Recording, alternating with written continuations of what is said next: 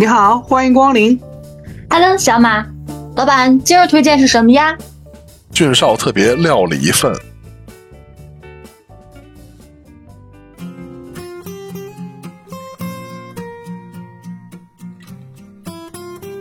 煎饼豆汁儿，龙门阵，每周日逗您开心。各位好，我是俊少。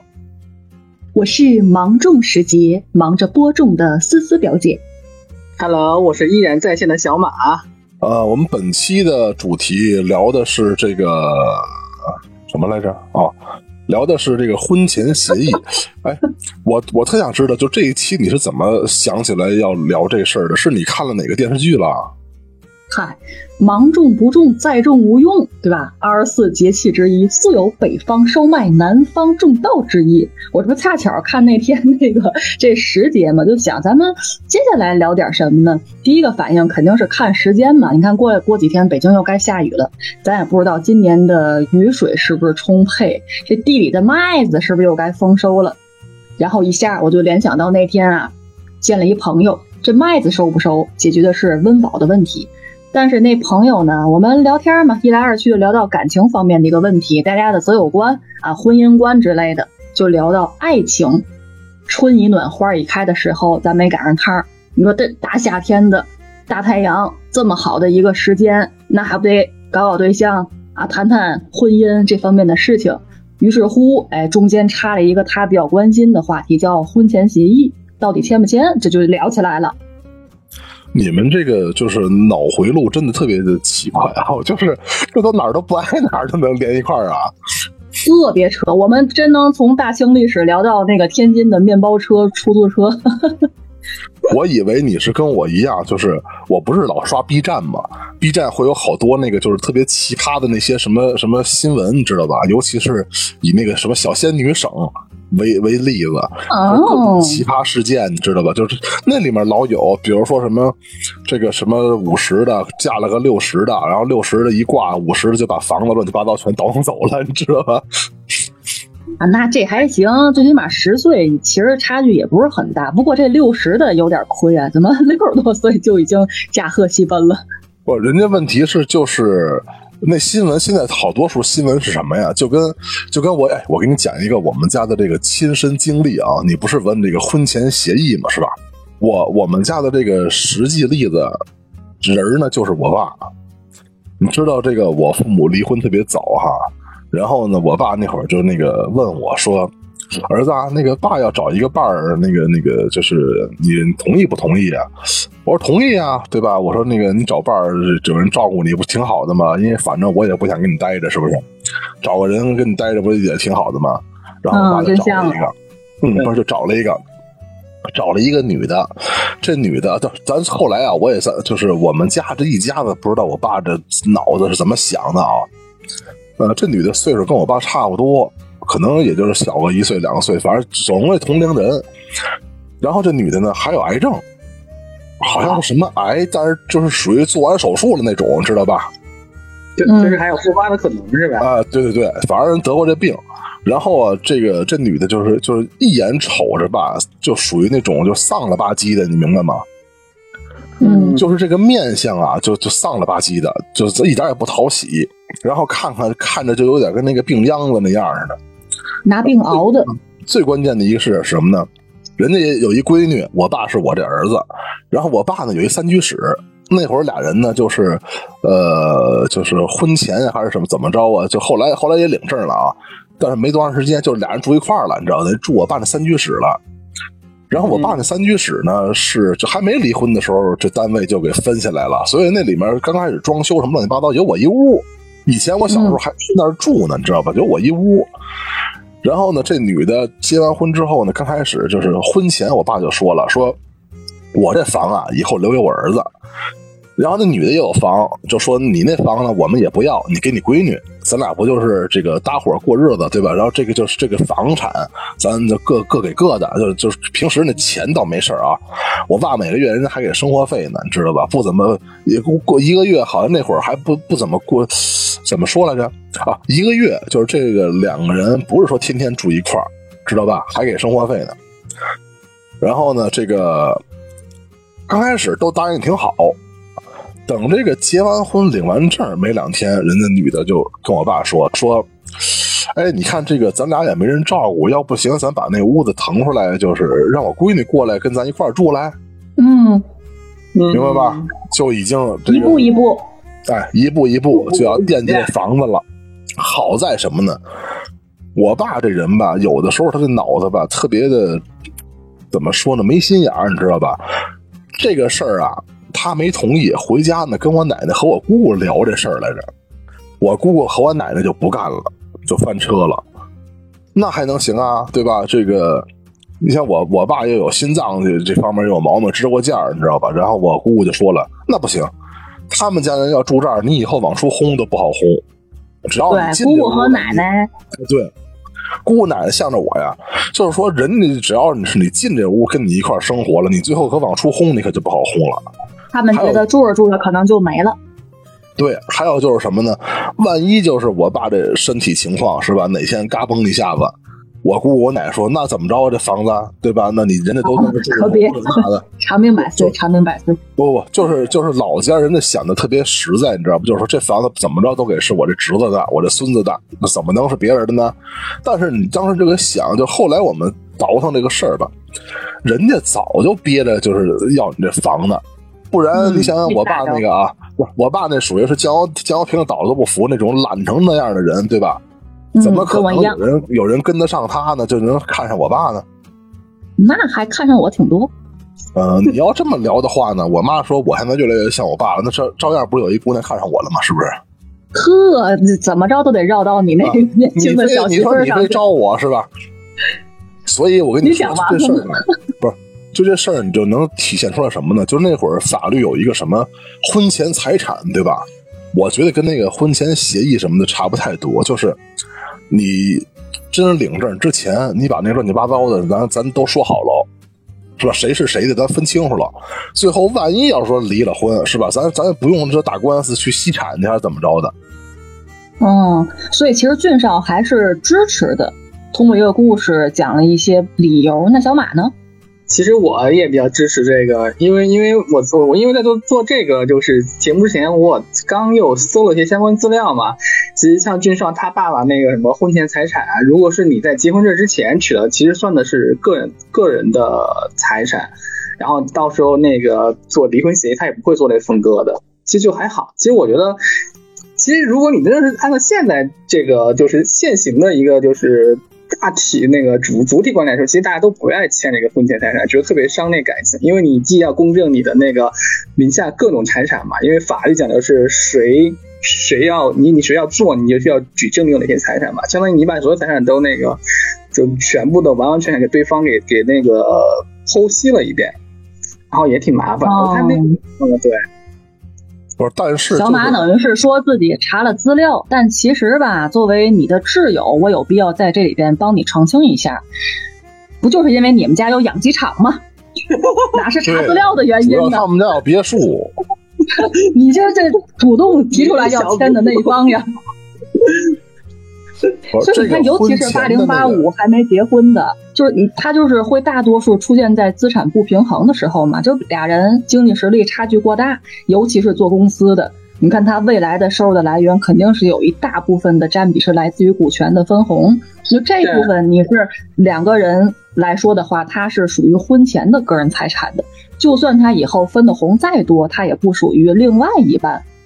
还有一些个人的投资，你看小马除了自己的养鸡场的分红之外，他万一搞点钱去个人投资，又获得了很多丰厚的收入，能跟自己媳妇分吗？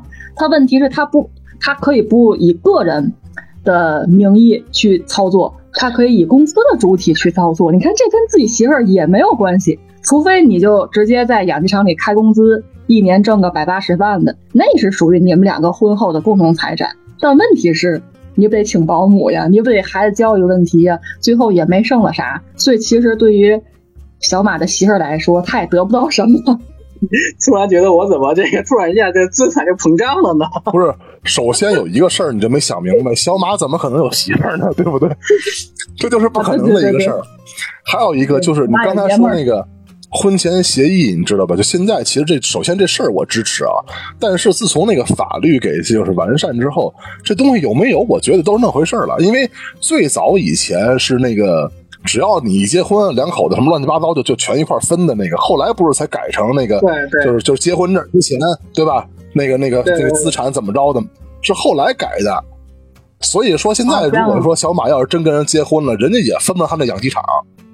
那不是啊，嗯但你如果说像你，比如说你，比如说你没签婚前协议的话，比如你婚前之前的那个财产归你自己嘛，那你婚后，比如说你有什么新的投资啊，假如说啊，这个人这个男的也不太忠诚，或女的也不太忠，他想据为己有呢，对吧？他就想这片分红，就是刚才蛋蛋说那个，我就想这块分红我自己的，那你必须进行那个约定才可以，如果不约定的话，你在分类。婚婚内做这些东西，指的一些什么婚红啊，可能也算那个夫妻的共同财产。如果你没有约定的话，就相当于你可能辛辛苦辛辛苦苦，可能挣个几个亿，然后呢一半就就分给了那个对分给了对方。你这辈子也挣不了几个亿了，这事你不用想，你知道吧？举个例子，你最多可能挣个一万块钱。像刚才俊少说的，小马也说了，嗯，我我曾经也看到过，有的一方提出来，他真的是真心实意，会觉得我的这片所谓的江山，这个资产也不是完全我自己个人挣来的，可能是我父母就那套房。如果说咱当然是希望两个人在一起不会发生分开的事情哈，嗯，但如果说有那一天什么父母的东西拿出来分的话，他心里边也会打一个骨灰过意不去。然后像俊少那种，对吧？人家就两方，他不是有差距，他双方各自都有孩子，各自都有房产，有一些小额的存款。那其实如果去签的话，无非也是站出来说，我这个给我儿，我那个给我闺女。它并不存在巨大的经济方面的一个差异，还是为了去给自己提供一个保障，给自己的家人提供一个保障。就我觉得这个特别符合现在大家比较流行那种好那个好聚好散，你有这个婚前协议的话，这相当于太理性了。对在离婚的时候就比较说，哎，我们按照这个协议去正常的财产分割呀就好了，就不用说再打什么嘴仗啊或这种一哭二闹三上吊的，就反而搞得大家都特别的不特别不开心，是不是？不，你都离婚了，其实也就不是什么好聚好散了。哎，我觉得这个婚前财产其实是什么呀？就是对于现在这个结婚离婚太容易了，你知道吧？就导致这个事儿就是那个什么这个什么离婚率特别高。以前你要结婚离婚，什么街道啊、什么居委会跑你们家或者来劝你，还得劝八回呢。是的，是的，现在不也有冷静期吗？冷静期嘛，一个月是不是？不是，现在那冷静期是人家不给你办这事儿，但是也没人劝你，是吧？你要自己想明白了，你可以不离；你想明白，你接着离去。以前可不是，以前的街道、家里头什么居委会、什么乱七八糟的，什么单位，你知道吗？那都跟人谈话了，哪能离婚呢？对不对呀？宁拆一座庙，不毁一桩婚呢。现在是因为什么都特别方便了，就是结婚你也方便。说句不好听的，现在下午是吧？我跟表姐，我们俩拿身那个什么户口本、身份证，直接就能办这个这个登记去了，就特别简单。啊，户口本找不着了，啊，身份证落核酸点了。不是，实际上就是这个婚前你全都弄好之后，咱最后就是你也别占我便宜，我也别占你便宜，因为现在这个这个社会哈，你看这离婚率高的，经常不都是说那个。像咱们这种是吧？你们俩已经是人到中年了，我还马上到中年呢。万一参加一同学聚会，是不是？那就就完了吧？对，龙龙已经在土里了，龙龙连老年都算不上。人人家都说龙龙转世了。同学聚会是什么？那个婚外恋的温床，对不对？指不定那同学聚会，你跟以前哪个好的小姑娘，你就又好上了。啊，看对眼了是吧？对呀、那看对眼之后，我这房子是不是就得给那看对眼那个呀？你是不是有经验呢？海王嘛嗯，，是不是经验多多的，是不是？小心说话。这个 小媳经验妇儿不吵这问题你来了吧？经验问题呢，就是咱就不讨论了，是吧？当然，你们俩都已经心知肚明，咱们就不往就说这事儿了啊，哎，这样。有损我的形象。那我给你聊聊我这朋友什么情况啊？小马，你说啥？啊，但是因为咱不是聊那婚前协议嘛，除了有个财产协议，我看还有一个比较有意思的，叫那个忠诚协议，我觉得那写的也挺好的。你知道他那个里面有规定什么吗？你可以签订，比如说我们每那个这个公共的，比如说我们这个生活费呀、水费电费呀，这个钱怎么算啊？孝敬父母这个每个月每个月多少钱啊？比如女那个男方跟女方啊，你要每个月做一些什么对对方友好的事情啊？我觉得这个还挺好的写的，他算是有约束细致。对，不算是强制执行，我觉得这个也算是给大家一个就是保障吧。当你两双方，比如我已经到了一个不可调和的时候，我们可以把这协议拿出来，因为通过这些行为可能会改变双方的一个这个就婚内的一个态度吧，可能也会有一个缓和的作用。我觉得这个也算比较一个好的一个就是协议签署内容。那其实你说的是大伙儿比较关心的一个重要条款。那我一会儿再举那个就是年轻的这小媳妇儿的问题啊。就其实重要条款来说的话，不就是婚前财产吗？咱们就约束一下婚前财产都有什么。当然，大家传统的理解上，肯定你包括房产、你的车辆，还有部分的银行的存款，属于一方所有。你在结婚之前，个人算个人的，不属于夫妻共同财产。另外呢，你对于这些财产的处分权和收益权也要做到明确的一个划分。比如说，你婚后你投资了，你出租了，赠与了，还是转让了，还是变卖了，这个双方要进行一个商定，按照你们商定的共识的结果去进行行使。那关于收益的来讲的话，就是你婚后挣的共同经营所得，挣得的这部分收益，双方共同所有，也需要进行一个明确的规定。其实这是比较好的方面，但如果稍微说点不好的，还有债务的问题，对吧？对对你婚前的债务肯定你们自己个人处理个人的，但是如果是你们结婚之后发生了共同要偿还的债务，它明确的是说必须得有一个书面的文件。还得是双方共同签字认可的，你不能说好我我办公司咱俩对吧？然后我赔了一百万，现在需要屁股后面人家追着来还债了，这咱俩是婚后发生的，你还五十万，我还五十万。但问题是也你也没有双方签字，没有任何书面的凭证文件，人凭什么呢？到人法律那儿也不承认，这是无效的。所以这种情况你就是得个人承担，举债的一方承担全部的这个责任。所以分了这几个大块儿，都是要在协议里边进行体现的。我也跟小马是一个呃观点吧，你要是签，你就往细了去签，别嫌麻烦。你除非你就别签。对，因为你签的太太笼统，没有任何意义，因为法律也不好判定这个到底是什么问题。对呀，包括我那个八百万的嫁妆，那就是属于我个人所有。针对这个事儿啊，我跟你们俩其实有不同的这个看法。我觉得，如果我以后要是签婚前协议吧，就是把大头算清楚了，就是什么房啊，是吧？或者我有什么一个亿存款的，就是那种大头，包括你们所说的股权，我都给他算清楚了。小头我肯定不算，比如说这个两口子那什么什么谁这个什么水电费怎么结，这不吃饱撑的吗？那谁赶上就交谁交去呗。那你说这过日子要都交成那样了，那就跟 A 制似的了，那我找谁也不能过日子呀？那所以才出现像小马洗衣机的事件嘛？你当时要是签清楚了，它不就不出现了吗？但但是你也这么想啊，小马洗衣机那事儿吧，发生的几率太小了，你知道吧？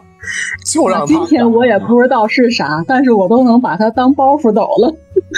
就让他赶上了，谁也没赶上那洗衣机事件。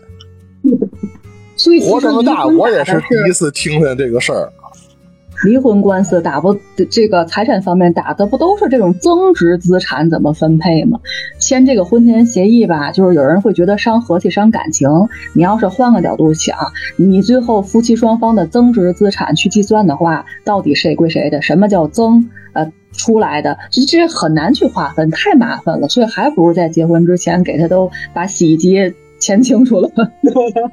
哎，那比如说，假如举个例子，比如说你们家都有那个，比如他君上有看到那个小那个小那个小媳妇了，真的是要签的是他，如果不愿意签，你们会怎么处理这个事情？就大家对方他都哎有有一方不愿意签的话，你不愿意签拉倒呗，就那个夫妻共同了呗，不是就就拉倒了呀，就再见了呀，就是我找别人去了呀，就拜拜了是吧？啊，这事儿就拉倒了呀。这也是我刚才想说我朋友那个例子，因为他的话就是就是嗨，就是简单说一下啊，一个身家几千万，嗯，可能也说少了，稍微保守一点吧。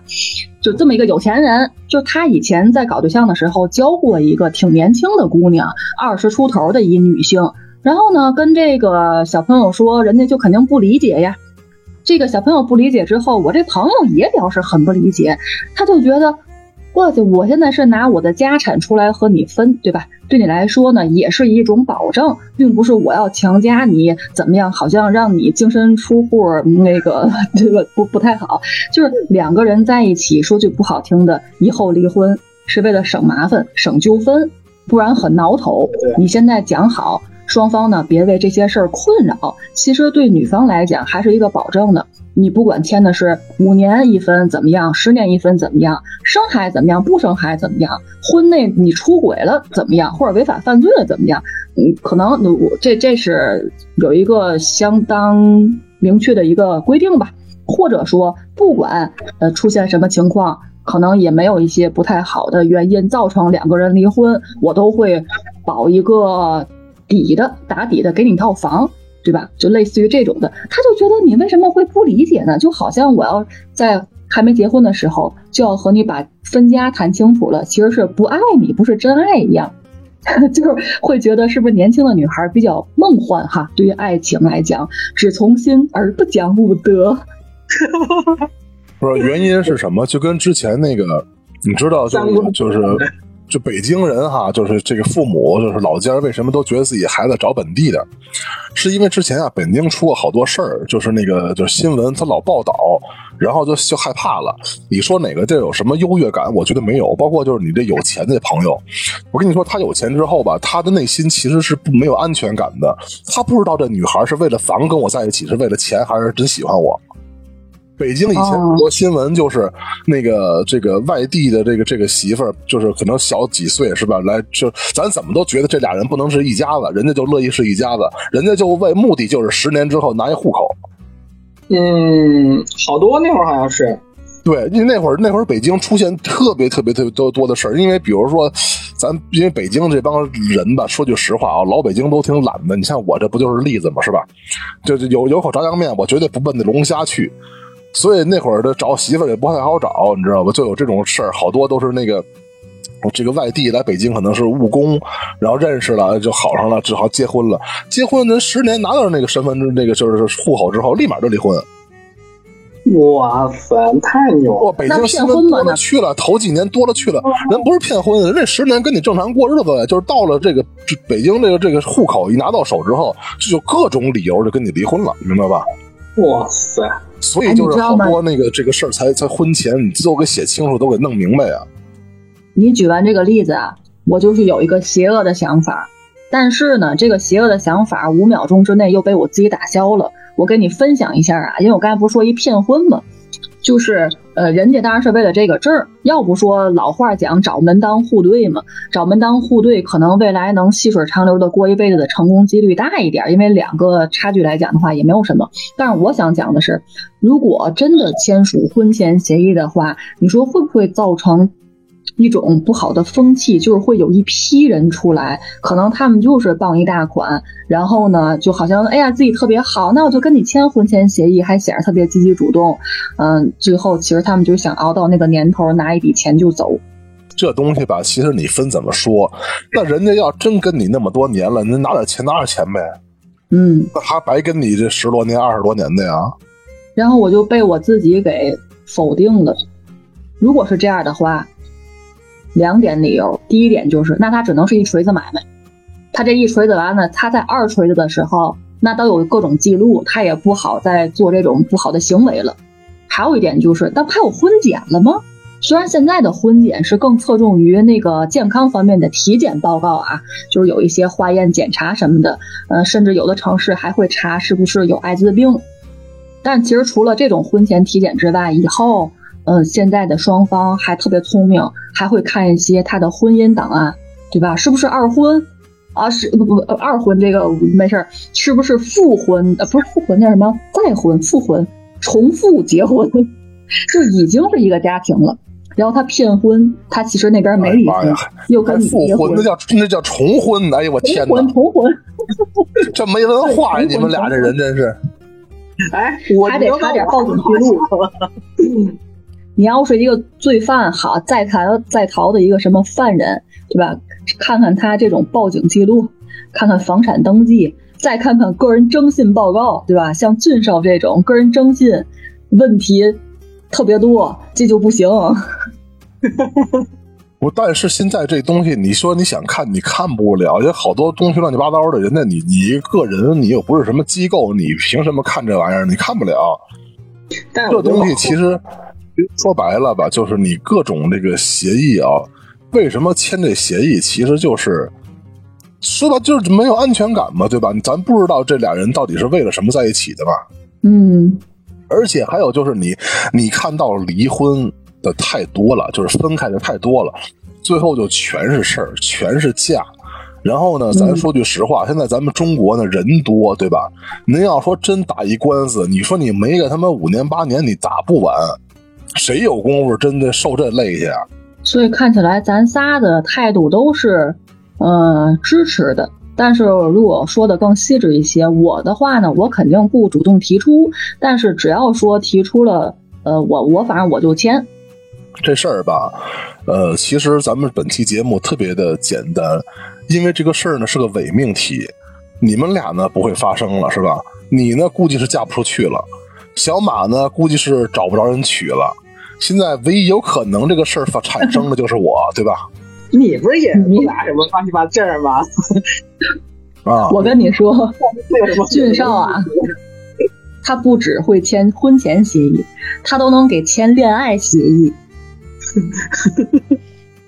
不是，就头两天我就那个那个跟我那个那个那个小媳妇儿就聊天吧。我说你告诉我你怎么看上我的呗，是吧？我说你要说十年前看上我，那我觉得十年前有一百个人看上我呢，那现在就有一个人看上我，太太简直太奇怪了呀。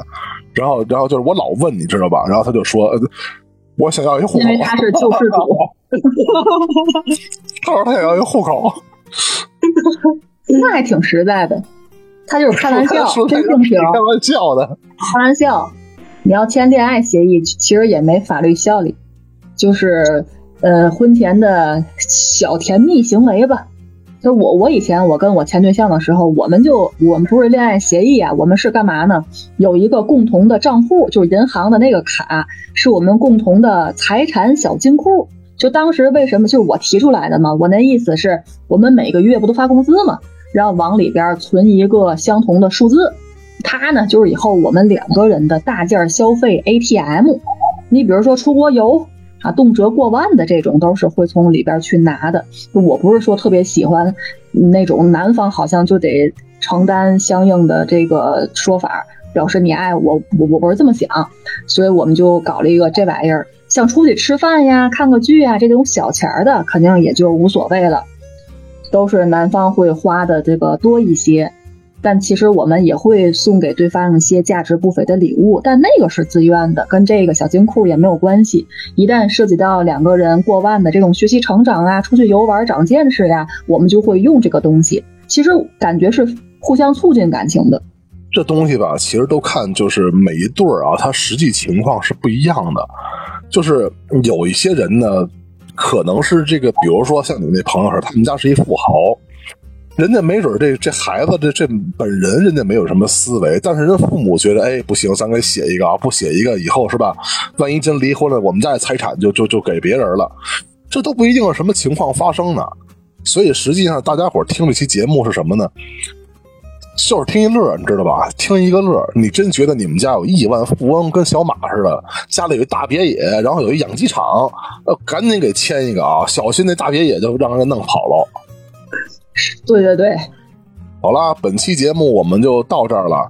其实我们今天说的是什么呢？因为这个事儿吧，还是那句话，就是你们俩肯定不会发生了。如果我发生事，我告诉你们俩，好吧？